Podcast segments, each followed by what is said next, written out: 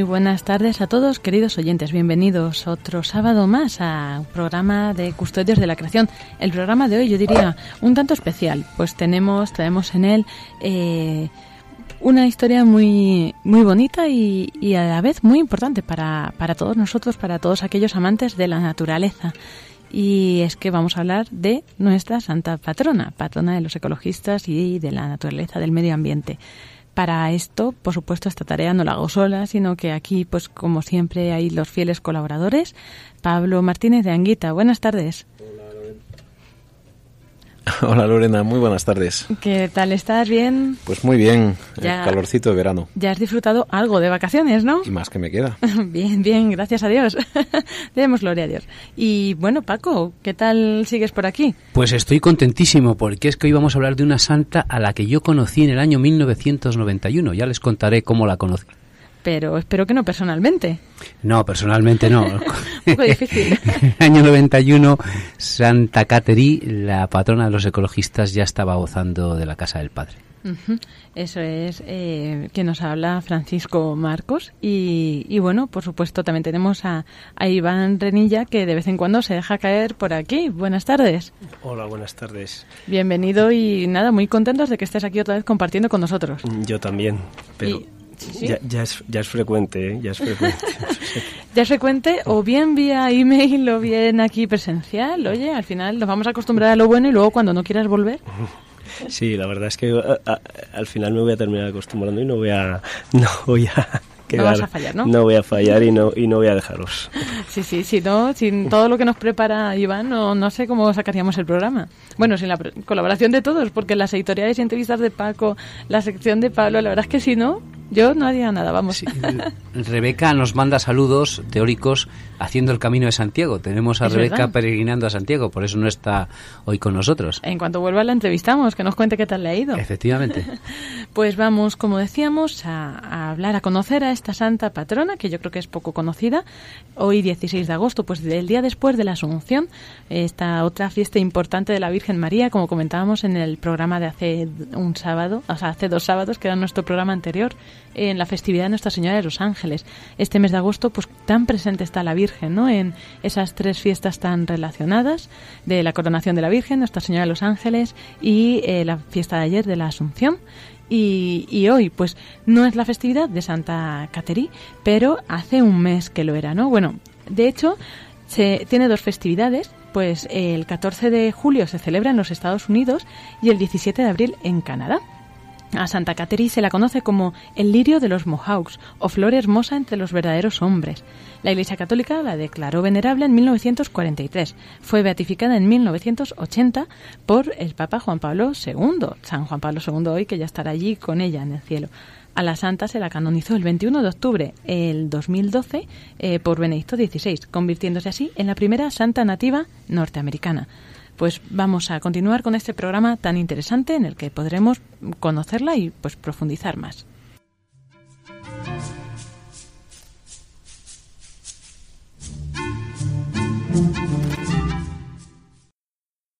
Estamos haciendo el programa de Radio María en un día muy especial. Es el 16 de agosto. Ayer ardía España no solo porque ardía por los incendios forestales, no solo porque ardía de calor, sino que ardía España en fiestas. Es la Virgen de la Ascensión, de la Asunción, perdón, la Virgen del mes de agosto. Los pueblos castellanos han recogido ya la cosecha.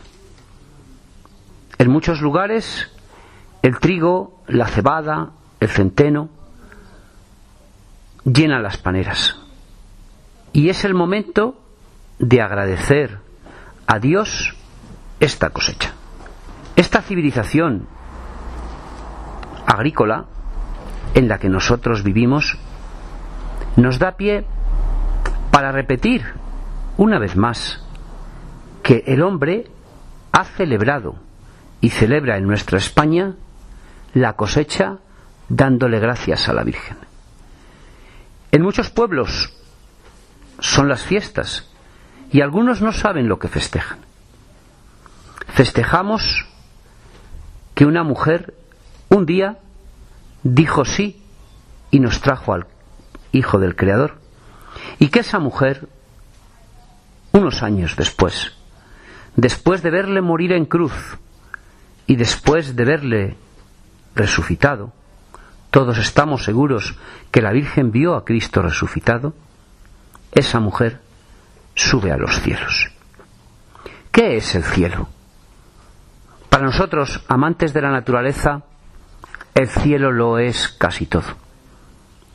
Mirando al cielo, vemos cómo llega la radiación solar, esa energía que hace crecer los árboles.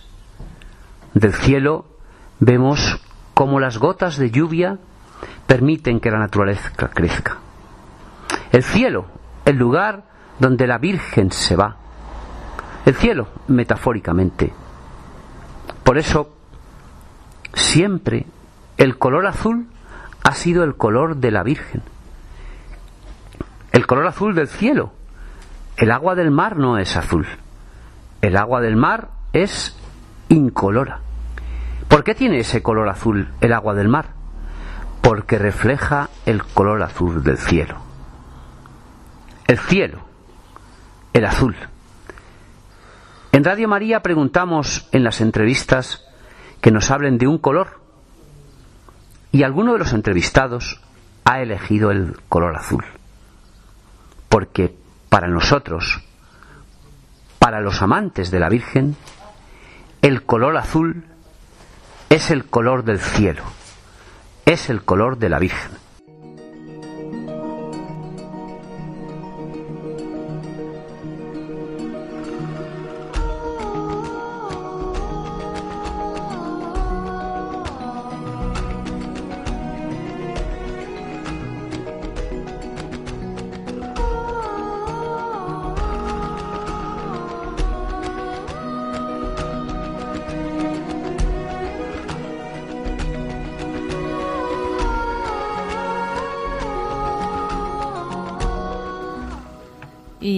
Y continuamos el programa de hoy. Comenzamos con, con pues comentando, ¿no? Y vamos a contemplar la vida de, de Santa Caterina Tecahuicta, que es pues patrona de la ecología junto con San Francisco de Asís y además pues primera santa indígena, ¿no?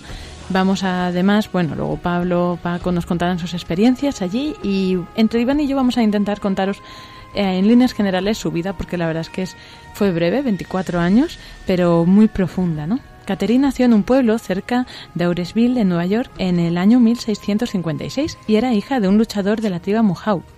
Ella tenía cuatro años cuando su madre murió de rubeola y esta enfermedad también atacó a Catherine y desfiguró su rostro. Después de este evento que marcó toda su vida, Catherine fue adoptada por sus dos tías y su tío. Catherine se convirtió al catolicismo durante su adolescencia. Fue bautizada a los 20 años y esto ocasionó pues, una gran hostilidad hacia ella por parte de su tribu. Aunque tuvo que sufrir grandemente por su fe, ella siempre se mantuvo firme en sus creencias. Después de un tiempo, Catherine se fue a una nueva colonia indígena en Canadá y allí ella vivió una vida dedicada a la oración, a la penitencia, al cuidado de los enfermos y ancianos.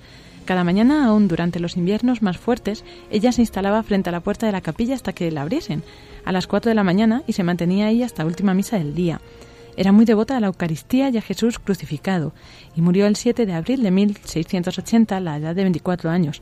Por eso es conocida como la flor de Pascua de los Mohawks. A la devoción de Catherine se le atribuye el establecimiento de ministerios para las tribus indígenas en las iglesias católicas de Estados Unidos. Sí, una de estas iglesias que les voy a hablar ahora, y perdona que te interrumpa Lorena, es la iglesia de Maine.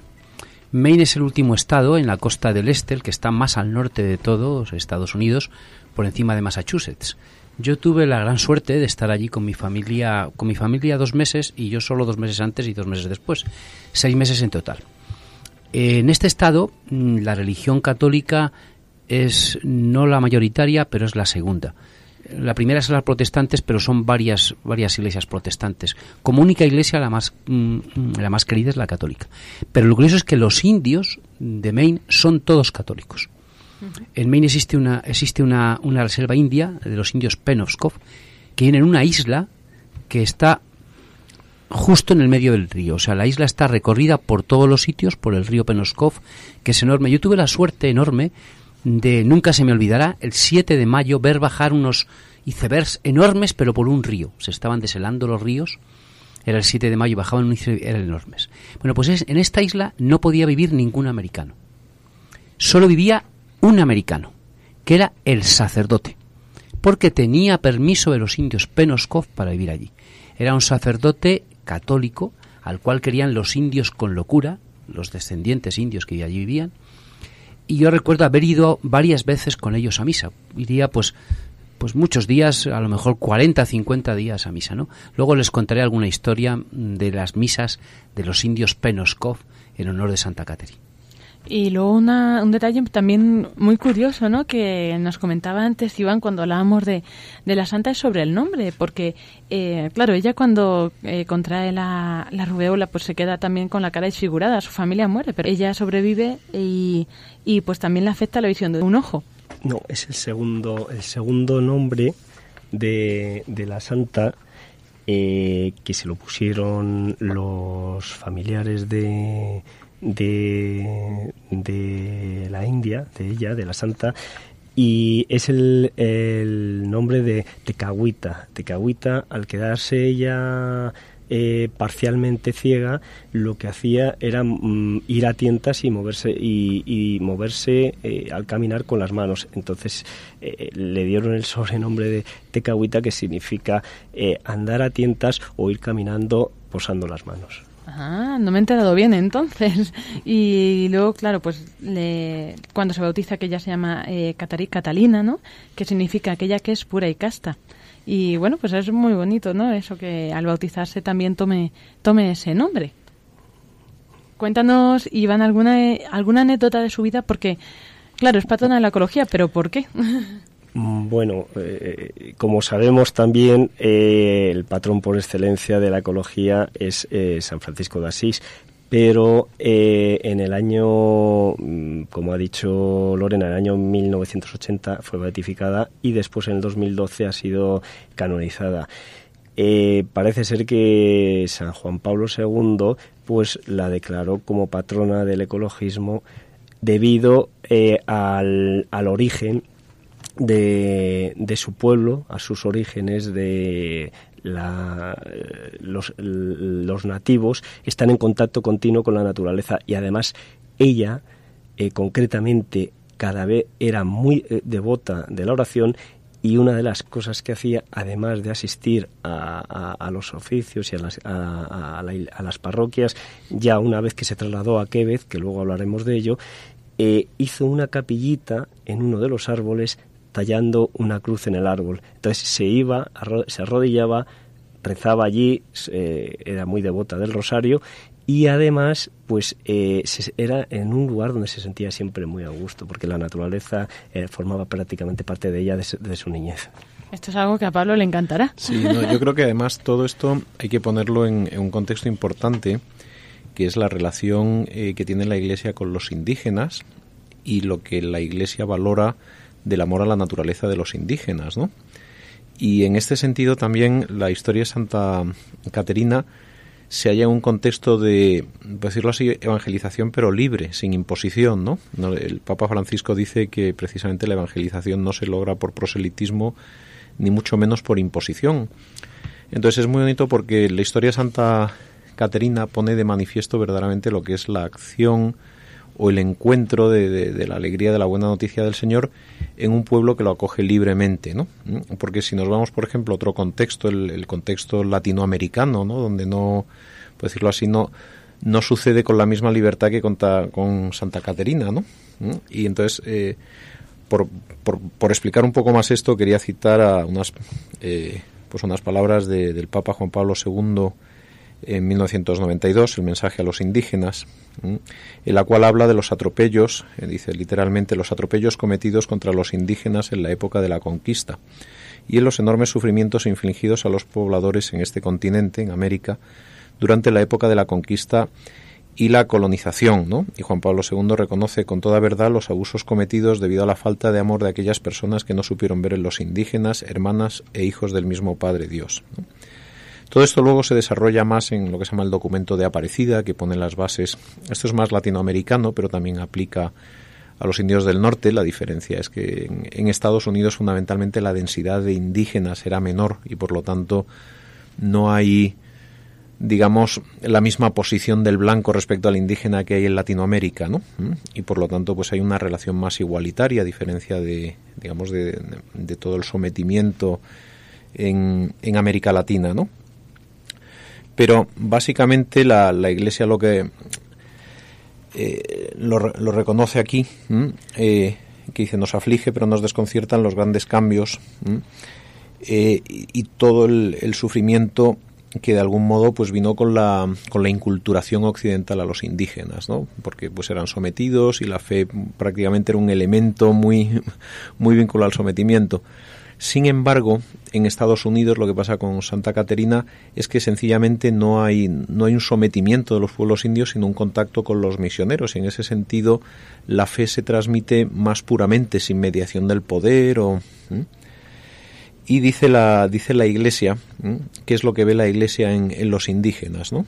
Dice, por, por, ir al fondo de las cuestiones, ¿no? dice, las culturas indígenas, indígenas se caracterizan sobre todo por su apego a la naturaleza, su respeto a la naturaleza y el amor a la madre tierra como fuente de alimento, casa común y altar del compartir humano. Esto es del documento de Aparecida. Dice, gracias a este testimonio indígena en América Latina se está tomando conciencia de la naturaleza como una herencia gratuita que recibimos para proteger, como espacio precioso de la convivencia humana y como responsabilidad cuidadosa del hombre para el bien de todos. Es más, los propios indígenas mm, han, encontrado o encontraban en, muchas formas su modelo de desarrollo alternativo, integral, solidario, basado en una ética que incluía la responsabilidad por una auténtica ecología natural y humana que superaba la lógica utilitarista e individualista. Cuando esta cultura, eh, así, en su estado puro, se encuentra con la Iglesia, lo que resulta es una persona, o la gracia, tú en Santa Caterina de Siena, eh, Santa, Santa Cat, Cahuita. porque de algún modo había algo en estas culturas, y aquí de nuevo la, el documento Aparecida, reconoce en todas estas culturas, ¿no? Pues la, entre otras cosas, la, apertura a la acción de Dios a través de los frutos de la tierra, el carácter sagrado de la vida humana, la valoración de la familia, el sentido de la solidaridad, la importancia de la, de la cultura, la, la creencia en una vida ultraterrena. Cuando esas culturas pervivían sin sometimiento, que esto sucede sobre todo en, Estados Unidos, más que en América Latina, ¿cuál es el papel de la Iglesia? Pues de algún modo la Iglesia, y esto yo he sido también testigo de, pues, conocer eh, algún pueblo indígena allí, lo, lo, que aporta es la belleza del mensaje de Jesucristo en su plenitud. Es decir, que todas estas expectativas, toda esta, toda esta belleza, eh, todo esto bueno recibe una confirmación y al mismo tiempo un camino para profundizar, un camino de personalización, como cuando nuestra santa hace una, una cruz en el árbol. Ella básicamente lo que está es dando continuidad a toda, a toda su tradición de encontrarse con Dios en, en el misterio de la naturaleza, pero ahora es capaz de encontrar un Dios personal que ha muerto por ella. ¿no? Entonces, de algún modo, la, presencia de la Iglesia, y esto es lo que ha permitido la evangelización libre, de una gran cantidad de pueblos indígenas en, Estados Unidos, sencillamente han encontrado en el pasado y en el presente una respuesta personal a sus intuiciones. Por lo tanto, lo primero que la Iglesia pide es libertad y respeto, justicia y dignidad para todos los pueblos indígenas. Y lo segundo es una propuesta de decir, mira, todo lo bello que tú has encontrado, yo he descubierto que se llama Cristo. Y luego la tercera, esto es una anécdota que me contaba un amigo que ha vivido también mucho entre, entre pueblos indígenas, es que la Iglesia, incluso de un modo antropológico a fecha de hoy, aporta un elemento esencial, que es una capacidad para interpretar un mundo más amplio. Es decir, la cosmovisión indígena tiene una gran capacidad interpretativa y por lo tanto pues para sentar lo que es una cultura y para, para ordenar la vida de un modo pues natural y, tendente a, la felicidad de las personas pero donde hay gran, pues donde se vive rodeado de elementos naturales no ¿Mm? una, una cultura indígena en la selva amazónica te da todos los elementos en los que luego puedes fundamentar pues tu moralidad etcétera no Pero ¿qué le ocurre a una cultura indígena cuando se enfrenta a la modernidad? ¿Mm? Cuando de repente la selva es deforestada, desaparece y, tienen una ciudad. ¿Mm? Pues ocurre que muchas veces eh, incluso los chamanes de, de, de alguna tribu aprenden teología católica porque les permite sin renunciar a su cultura y a todos estos elementos que hemos visto, tener una base interpretativa para saber salir a un mundo más amplio que desde su cultura eh, no podían interpretar. Pongo, pongo un ejemplo. En muchas culturas nativas la palabra espíritu no existe, porque ellos no entienden que hay una realidad material sin espíritu. De hecho, pues eh, tengo una, una, amiga querida que, que estudia antropología entre tribus en Venezuela y lo primero que hacen allí las tribus es ver lo que comes, porque si no comes lo que comen los humanos, podría ser un espíritu disfrazado de ser humano, ¿no? Entonces ya cuando ven que comes lo mismo que ella, esta me dice, me he tenido que comer el cráneo de un mono. Y digo, bueno, eh, pues han aceptado, espero que queden más monos por ahí, ¿no?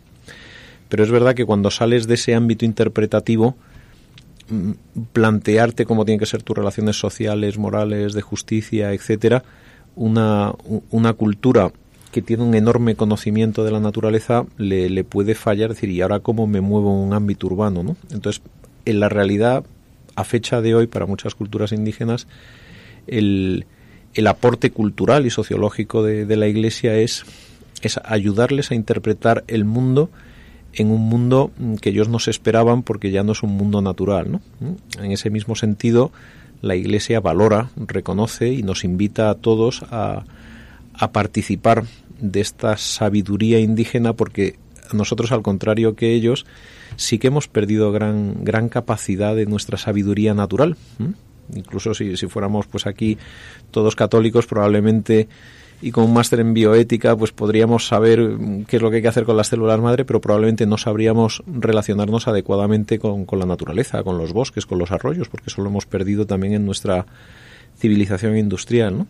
Entonces, de algún modo, yo creo que la Iglesia nos propone una santa indígena precisamente para recuperar, primero por su, por su virtud en grado extremo, como, como hemos ido viendo, ¿no?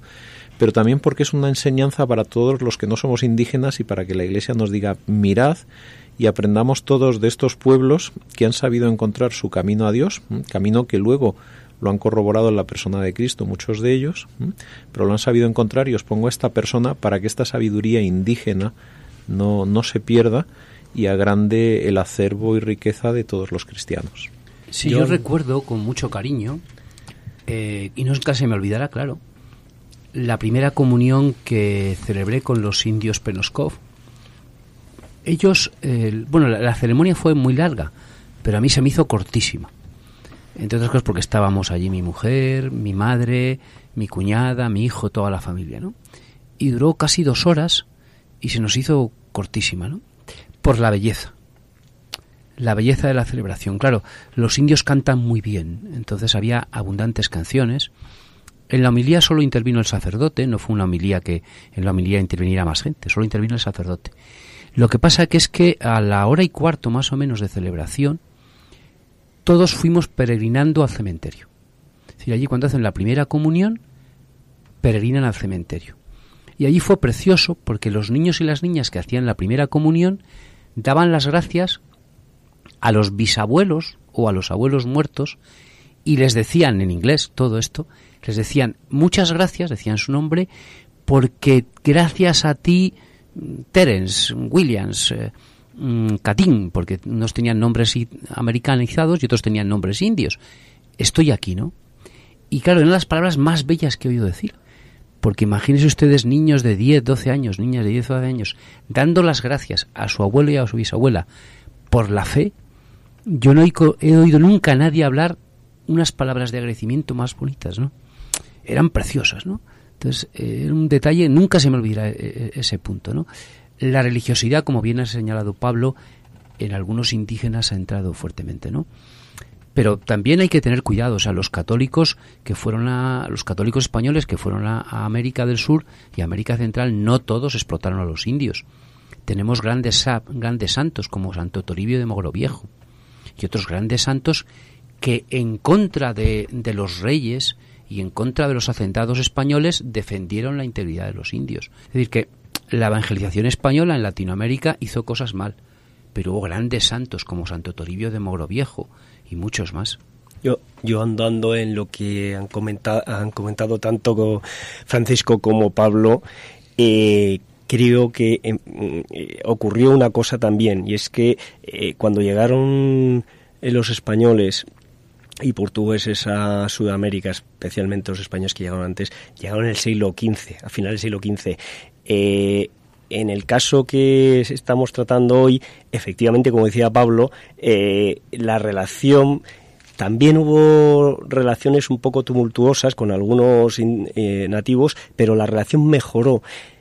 los, los misioneros que había allí eran holandeses y eran franceses. Y lo que se dieron cuenta creo que también los españoles al final consiguieron aprender es que con el tiempo, porque esto ocurrió 50 años más tarde de que, eh, de que eh, llegara los españoles a Sudamérica, con el tiempo también nosotros los occidentales, creo, en general, todo el mundo occidental ha ido aprendiendo eh, cómo se tenía que relacionar con los indios. Efectivamente, en este poblado Mohawk, los misioneros jesuitas se dieron cuenta que tenían que aprender, lo primero que tenían que hacer no era imponer su lengua, sino aprender la lengua nativa, el Mohawk. Entonces aprendían esa lengua y se relacionaban con ellos. Y fue lo primero que se dieron cuenta que tenían que hacer para convivir con, con sí, de hecho, en esta ceremonia que les he hablado, la ceremonia fue en inglés. Pero hubo ratos de la ceremonia que mi mujer y yo no entendimos nada, ni mi cuñada, porque fue en indias nativas. El sacerdote conocía las lenguas indias y hablaba con ellos. Lo que pasa, claro, a esa ceremonia vino gente de otros poblados indios y a esa ceremonia del domingo nos dejaban acudir, porque si no a la isla era difícil acudir. Pero eh, un trozo importante de la ceremonia fue en lengua indígena. Esa ceremonia además es muy importante porque una de las costumbres en las que hubo conflicto entre los jesuitas y cristianos que llegaron a, los poblados nativos y los nativos es que los nativos tenían la costumbre de que cada 10 años exhumaban los cuerpos de los antepasados para que para que los espíritus de los cuerpos eh, viajaran. Entonces es una ceremonia que es muy habitual el, después no me ha extrañado nada lo que comenta Francisco de que después de la de la Eucaristía se fueran al cementerio porque tenían una veneración y una reverencia especial por, por, por los por los antepasados muertos.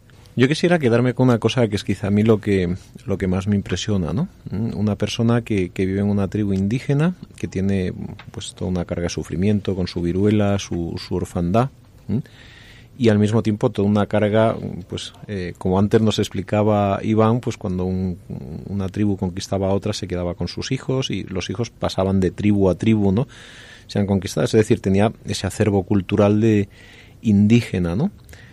Y a mí de lo que me habla esto es de, de la belleza de nuestra fe, porque una persona con esa libertad, con sin, sin renunciar a, a todo lo que significa ser indígena, ¿no? A ese pues disfrutar de los montes, ¿no? Ese, que de repente esa belleza eh, tenga un nombre y ese nombre te diga y además todo lo que tú amas es un reflejo de lo que yo te quiero a ti, a mí de lo que me habla es que la, la esencia de, de, lo que vimos en nuestra fe es eh, no tanto una cultura u otra, sino que cualquier cultura puede ser abrazada por el, por el abrazo del Padre, por el abrazo del Hijo, por, por la presencia del Espíritu Santo y, nos puede hermanar y nos puede ayudar de un modo muy bonito a aprender los unos de los otros, ¿no? Mm, a mí me, parece, verdaderamente me, me, conmueve que una persona de una cultura tan distinta a la mía, que soy occidental, mitad andaluz, mitad belga, ¿no? Pero verdaderamente europeo, y que pueda decir mi vida se resume porque soy amado,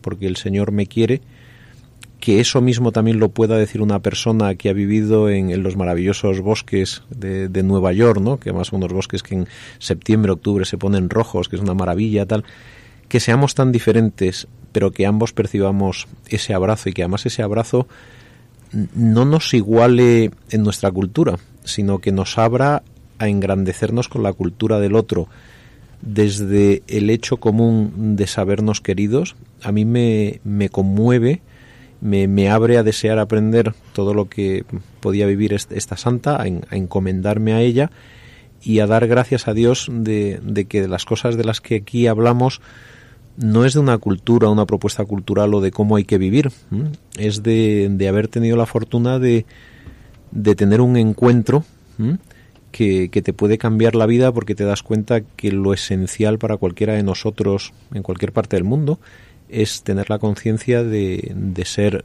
tremendamente queridos, ¿no? Y eso es un, es un don por el que tenemos que dar gracias al Señor y especialmente gracias a, a quienes lo han descubierto así, desde Santo Toribio, gran defensor de los indígenas que se recorrió toda América Latina caminando hasta que llegó a su obispado en Perú para conocer a su gente. Santo Toribio, si tiene una cultura parecida a la mía, hasta Santa Caterina, todos podemos decir eso de hemos sido profundamente amados, ¿no? Como dice uno de los grandes maestros de la Iglesia, que yo estoy seguro que algún día lo veremos probablemente beato y santo, don Giulio Luigi nuestro catolicismo no es una cultura. Nuestro catolicismo nace de un acontecimiento. Del acontecimiento que tuvo Santo Toribio de Mogroviejo en España y que luego lo transmitió a Lima. Del acontecimiento que tuvo Santa Cateri. Y ese acontecimiento es encontrarnos con una persona que nos ama, con Jesucristo. Que Jesucristo es hombre y es Dios. Nuestra cultura nuestro catolicismo eso es muy pequeño en comparación con el acontecimiento con mayúsculas que es Jesucristo que nos ama.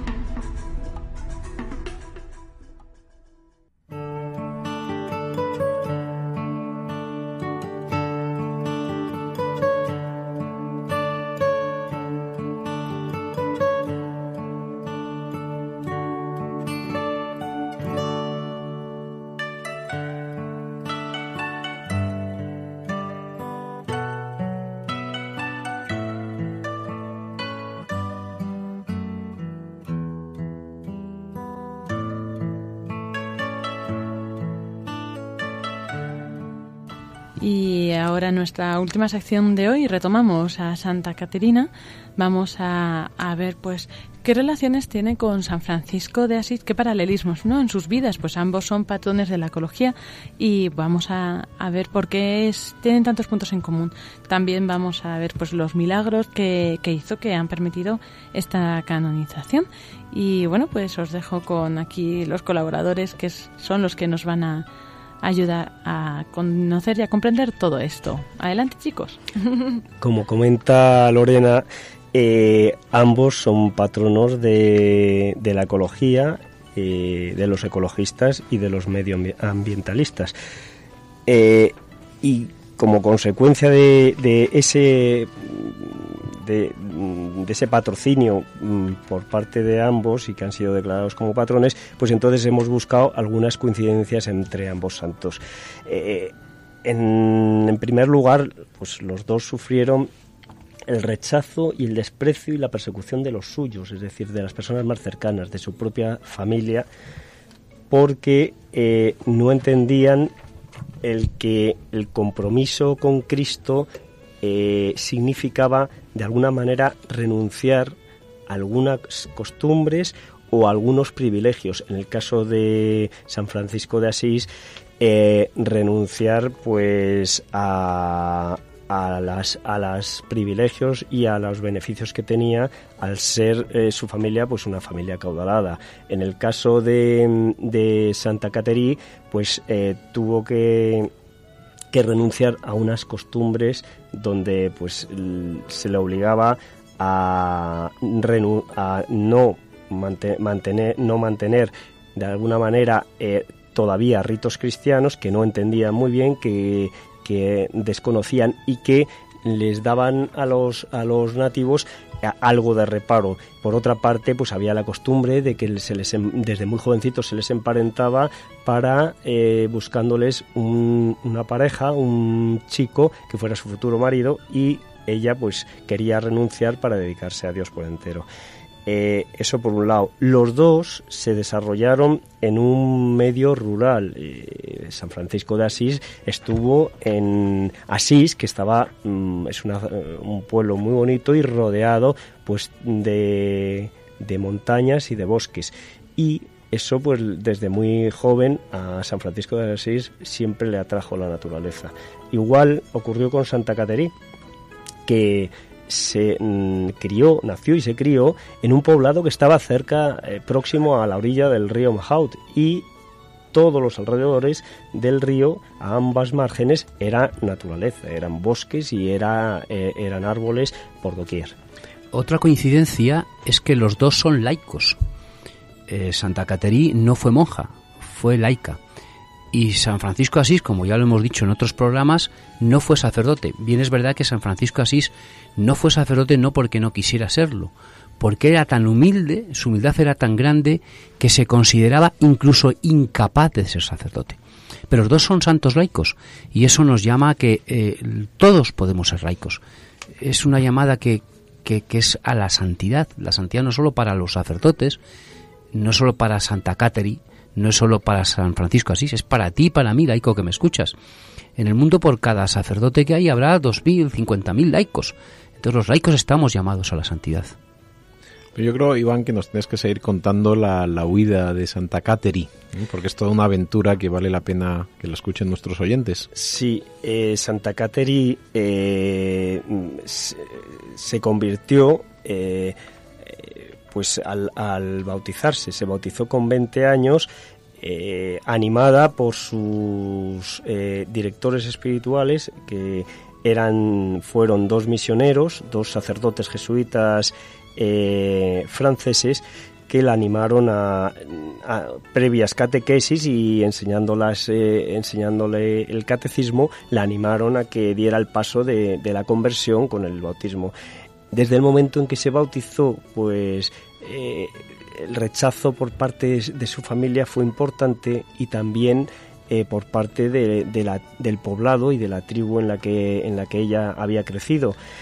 Y a los, eh, al año de, anunciar y de proclamar que se había convertido y que se había bautizado, fruto de las hostilidades que fueron no fueron pocas y de los sufrimientos pues mm, aconsejada por uno de sus directores espirituales eh, tuvo que huir del poblado y nada más y nada menos que recorrió unos 325 kilómetros eh, por bosques montañas y ríos hasta durante dos meses hasta que llegó a la misión eh, a la nueva misión donde los jesuitas estaban cerca de la ciudad, cerca de Quebec.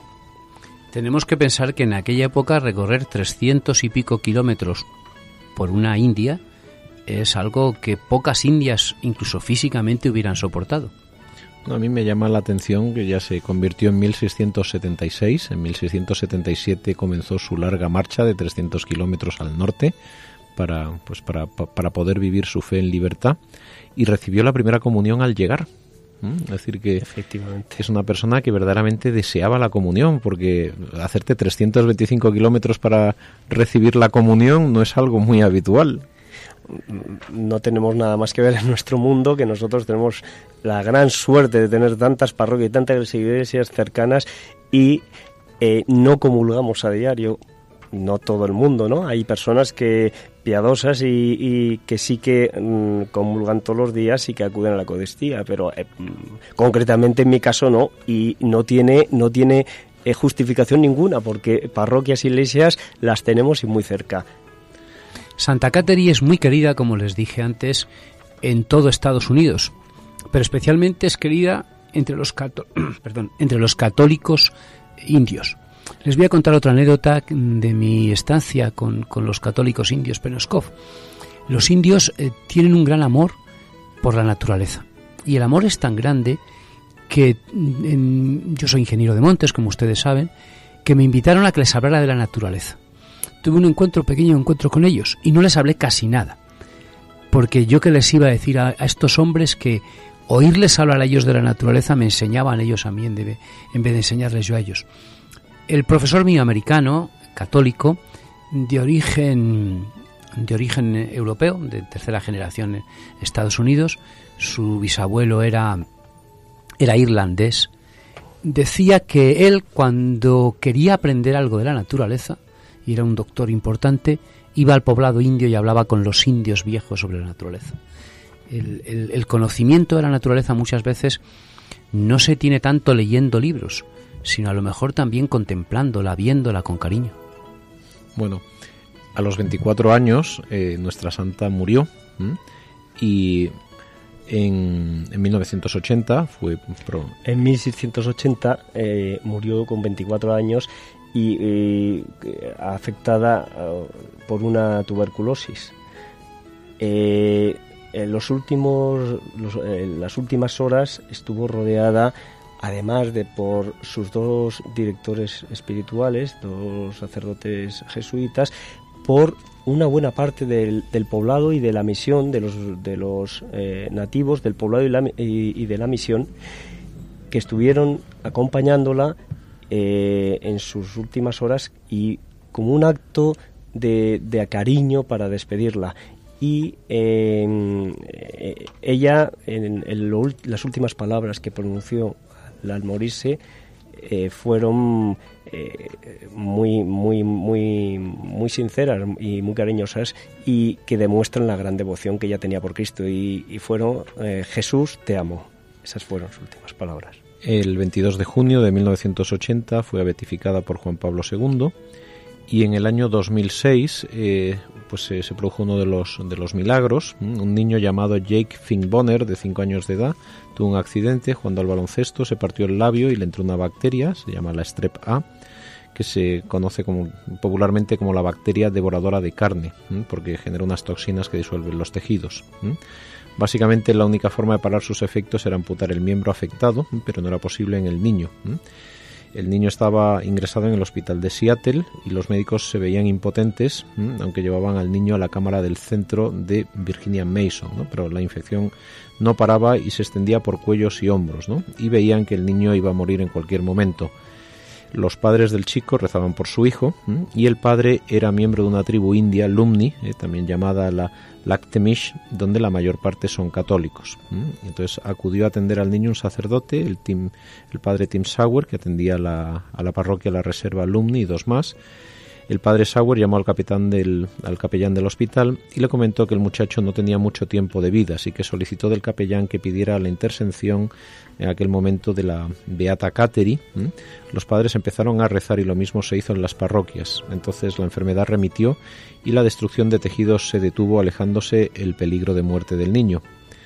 Actualmente, eh, pues el, niño ha terminado sus estudios en una en una escuela católica, le apasiona la cirugía plástica y la arquitectura y sigue jugando al baloncesto.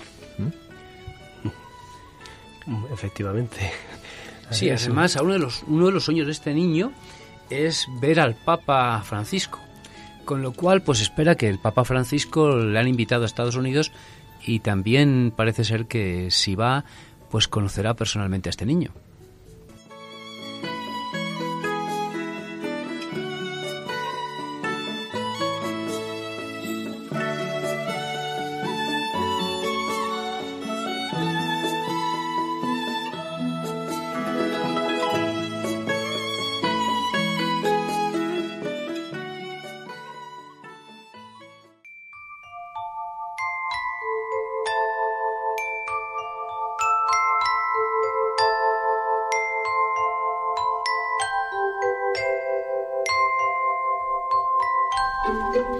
Así concluye nuestro programa de hoy. Muchas gracias a todos por habernos acompañado. Esperamos que os haya gustado, que os haya servido mucho pues para conocer a esta santa que yo creo que es bastante desconocida aquí y, bueno, pues nos ayuda también a profundizar en, la devoción a, ella y, en su confiarnos a su intercesión como ahora haremos con una oración que, que hay dirigida a ella.